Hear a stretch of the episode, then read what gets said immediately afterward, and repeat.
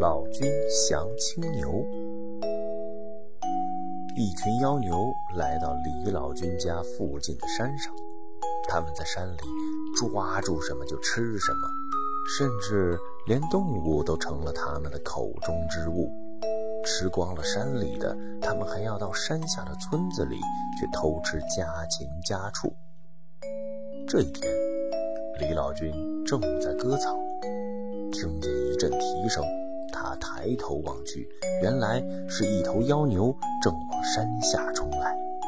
李老君说：“哼，今天我非得收拾这可恶的家伙不可。”于是他拿起镰刀朝妖牛冲了过去。妖牛见这人居然敢拦住他的去路。先是一惊，然后便猛地朝李老君冲了过来。只见李老君连忙蹲下，妖牛就从他的头上越了过去。他再转身用镰刀砍向妖牛的屁股，受伤的妖牛痛得嗷嗷直叫，拔腿往山上跑去了。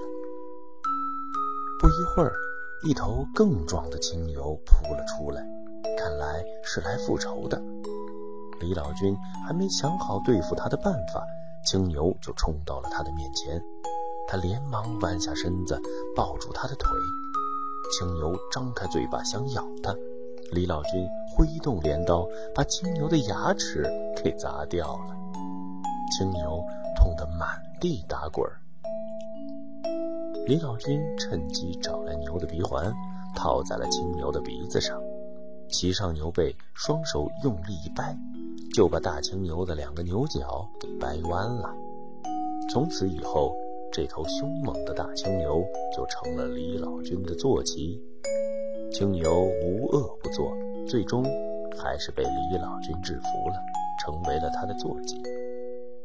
作恶者一定不会有好下场的，所以我们要做善良正直的人。